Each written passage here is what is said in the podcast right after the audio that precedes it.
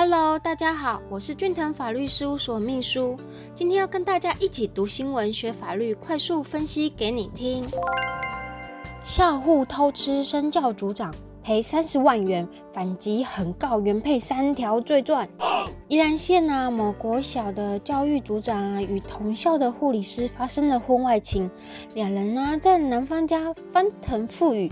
却被男方配偶的针孔摄影机录下。原配上法院呢，怒告校护，获判三十万元损害赔偿。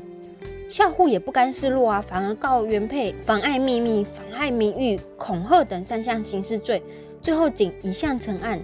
宜兰呢地方法院判原配恐吓危害安全罪，处拘役五十天，得一颗罚金，其余两案无罪。判决还有指出说，男的教育长。与校护啊，在学校啊任职的时候，各自都有配偶和子女的哦。去年五月的时候啊，组长呢带着校护回家亲热的时候，并在客厅啊发生了性行为。不料原配在客房呢装设监视摄影机，虽未有直接拍摄床铺，但镜头完整的收录房间的声响和电视荧幕上的倒影。原配发现啊，就很生气嘛，气炸了。将录影啊截图传给校护，呛他说：“不好意思，手滑按错了，我也不知道会不会在手滑不小心跑到某国小的信箱，并要求对方督促你的外遇对象赶快处理好他该处理的事情，不要一直讨价还价，否则可能手滑到校护老公的信箱去哦。”事情呢发生的隔月之后啊，原配与丈夫协议离婚哦。再隔一个月啊，原配要退出学校家长群组之前啊，就先留言了，留言的内容如下。我们家因为爸爸外遇，学校护士还是同学的妈妈，实在无法继续在这里学习，所以只能转学出去。想了很久，是否要说，最后还是决定说出来，必须要让你们知道，有人这么无良，引起轩然大波哦。整个群主就一直在讨论这件事情啊。原配啊，告上了法院啊，认为校护啊侵害她的配偶权，造成她与丈夫现在是前夫的离婚嘛。那请求赔偿精神慰抚金一百万元等，民事合议庭衡量各种情况啊，认定原配所受的损害以六十万元为适当，前夫小三呢各付了一半，又原配与前夫在离婚协议上抛弃非财产上之损害赔偿请求。因此啊，仅判校户呢是支付三十万元的损害赔偿给原配哦。校户当然也不甘示弱嘛，既然都已经被他这样子留言了，所以他就反告三条刑事罪状，主张呢原配无故窃入非公开活动，并且哈把影像传给自己，还作为民事诉讼使用，涉嫌妨碍秘密罪。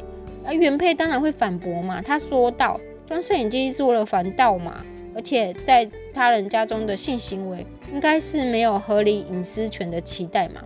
合议庭则认为说，哈，防盗一说非全然无罪，而校护不是实际居住者，这个房子啊，显然不是合理隐私所期待的场所，认为原配所涉不符非公开活动，判原配无罪哦。另外一个案件中啊，校护就是不爽嘛，不爽原配啊，他怎么可以在家长的群组留言？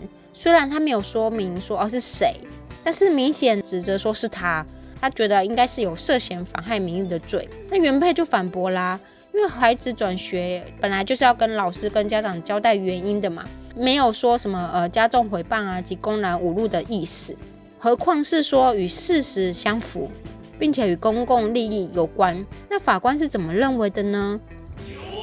法官认为吼。原配出于交代原因，而非隐晦陈述事实经过，很难去认定说哦有意图散播于众或者损害他人的名誉哦。且衡量呢是身教组长啊，校护为师长嘛，应该是学生的榜样才对呀。两人的所作所为啊，已经影响了学生受教权益及该校长对于未成年子女保护及教养权益义务如何实现之选择。因此啊，两人婚外情的一事啊，很难认定说与公共利益无关，所以原配是没有罪的哦。那其实校护啊，他还有主张说，原配以手滑加害名誉的讯息恐吓，令他身心畏惧，自身危害于安全。那原配呢，当然是辩称说，哦，我就没有恐吓的意思啊，他两个都是老师，发生了这违反伦理的行为，有必要让学校和校护的丈夫知道啊。但是法院认为说，哈，原配呢，他最好他的人做的做法应该是去做这个诉讼啊、协商这种合法的管道来去处理这些事情，也也能直接告知校方，而不是用这种手段方式破坏校护在校及配偶任职公司的名节声誉嘛，使人身心畏惧嘛。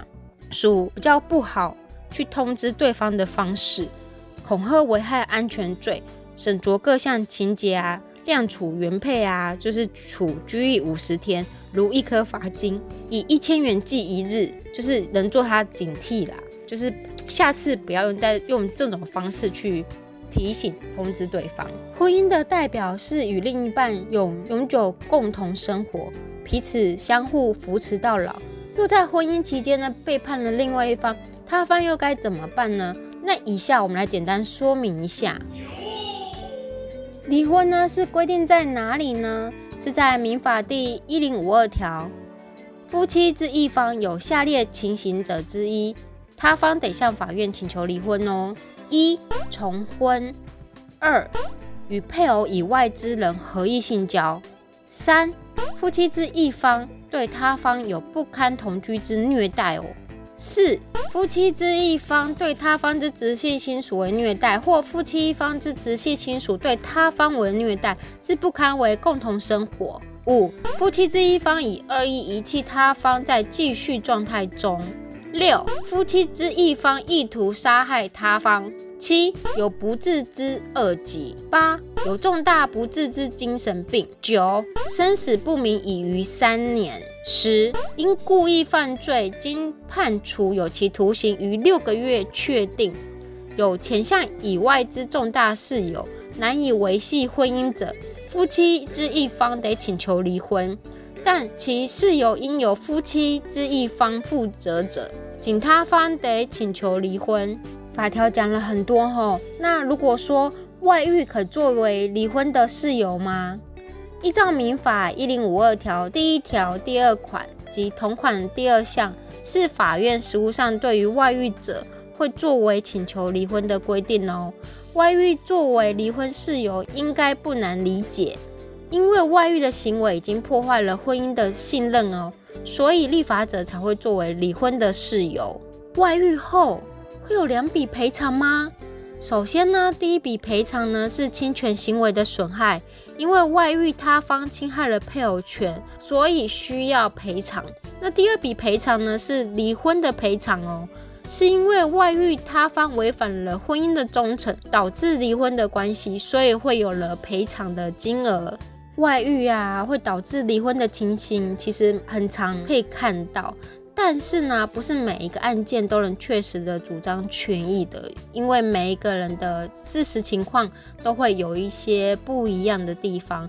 所以，如果说你真的不小心遇到了这个事情，记得向律师咨询，比较能够维护自身的权益哦，保障自己的权益真的很重要。